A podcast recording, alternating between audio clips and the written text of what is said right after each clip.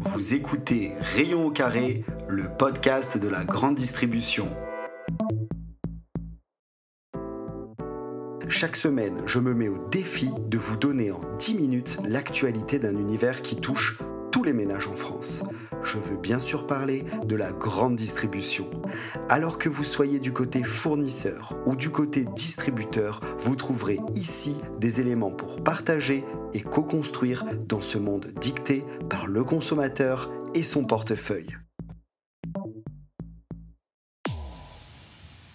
Bienvenue dans cette 24e semaine d'actualité de la grande distribution. Aujourd'hui, je vais vous parler du fait que Auchan voit une opportunité avec Casino. Il ne se passe pas une semaine sans que je ne vous parle de Casino, et sachez-le, Casino n'est pas mort, mais l'oiseau au champ, tel un vautour, tourne autour de l'enseigne mal en point. C'est dans un article paru le 9 juin dans Les Échos que nous apprenons que l'enseigne nordiste Auchan discute dans le but d'un rapprochement avec Casino. On peut lire aussi dans cet article que Auchan étudie différentes options, mais qu'une chose est sûre, Auchan n'agira que si la dette de Casino se réduit.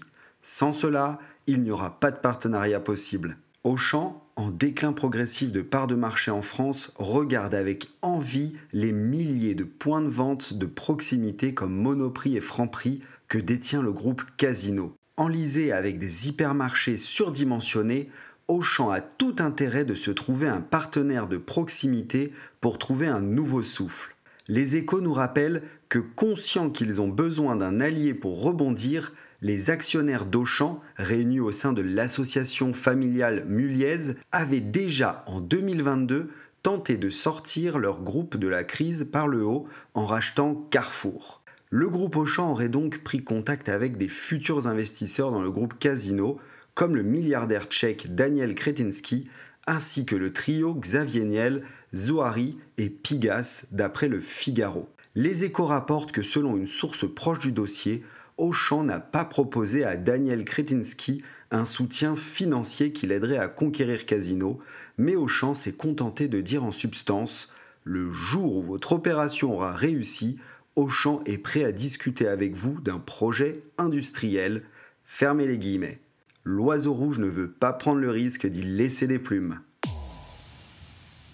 La seconde actualité concerne Bercy, épisode 5. Vous le savez maintenant, Bercy, c'est devenu le feuilleton de ce podcast et dans les épisodes précédents, Bruno Le Maire, ministre de l'économie, trouvait le temps long pour que les prix en magasin baissent. Voyant que de nombreux industriels traînaient des pieds pour reprendre le chemin des boxes de négociation, Monsieur le maire a brandi la menace d'une taxe et d'une délation pour que tous les Français sachent qui étaient les méchants industriels. Dans ce nouvel épisode, je me suis appuyé sur un article paru dans les échos le 9 juin qui nous résume ce qui a été dit par Bruno Le Maire sur le plateau de BFM TV vendredi dernier.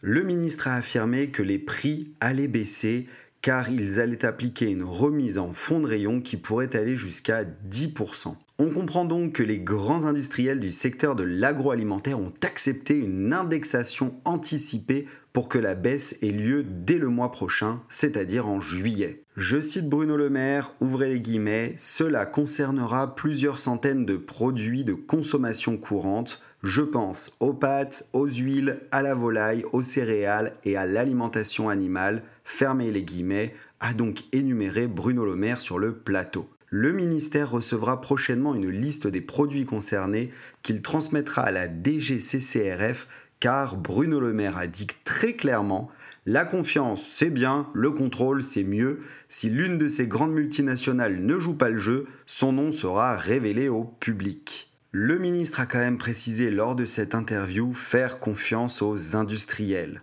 Nous voilà donc rassurés. Comme troisième sujet, je profite de ce podcast pour souhaiter un joyeux anniversaire. Alors, je fais pas ça pour la famille, hein. je fais ça parce que ce jeudi 15 juin, c'est les 60 ans de l'hypermarché. Rassurez-vous, je pense pas que dans 4 ans, il soit à la retraite. Premièrement parce que tous les hyper n'ont pas 60 ans, il y a eu un fort développement du format dans les années 2000, et parce que le magazine hebdo LSA le rappelle, l'hypermarché se réinvente sans cesse pour attirer toujours plus de clients. À l'occasion de ses 60 ans de format de distribution, LSA a mis en place une carte du panier moyen en hypermarché par département. Je vous propose un top 3 des départements avec le panier moyen le plus élevé.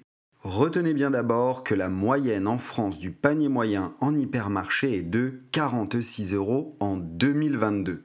Alors, sur la troisième marche du podium, avec 51 euros en moyenne dépensés dans les hypermarchés, on y retrouve trois départements, le département du Var, le département des Alpes de Haute-Provence et la Haute-Savoie.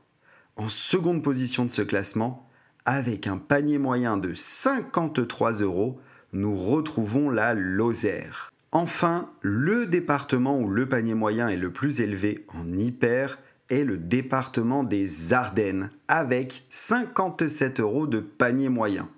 Alors je ne vais pas vous laisser comme ça, pour votre culture, le département avec le panier moyen le plus bas de France est le département de la Côte d'Or, pour un panier moyen de 41 euros, quand pour rappel, la moyenne en France est de 46 euros.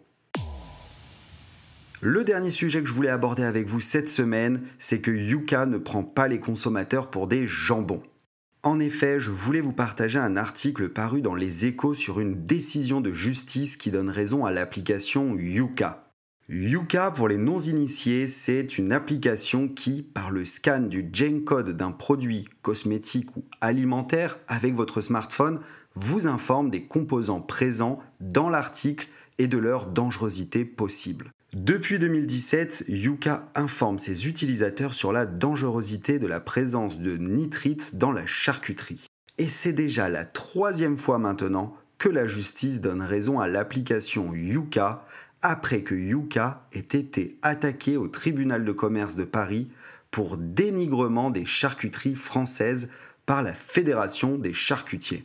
La fédération reproche à la société éditrice de l'application Yuka des allégations fausses dénuées de fondements scientifiques sur le caractère cancérigène des nitrites de la charcuterie. Alors, le juge a décidé quoi? Le juge a débouté la Fédération des charcutiers de l'ensemble de ses demandes sur le fondement du dénigrement, de l'appel au boycott et des pratiques commerciales déloyales et trompeuses c'est donc une nouvelle victoire pour Yuka, Foodwatch et la Ligue contre le cancer. Selon des informations eues par les échos, la Fédération des charcutiers ne compte pas en rester là et devrait aller en cassation.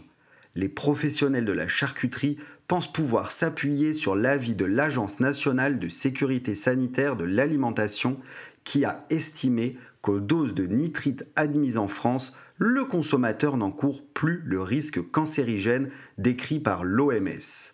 Personnellement, ça me donne l'impression que certains industriels prennent vraiment les consommateurs pour des jambons. Nous venons de faire le tour de l'actualité de la 24e semaine de l'année sur la grande distribution. Je vous remercie pour votre fidélité et votre soutien et je vous donne rendez-vous jeudi prochain.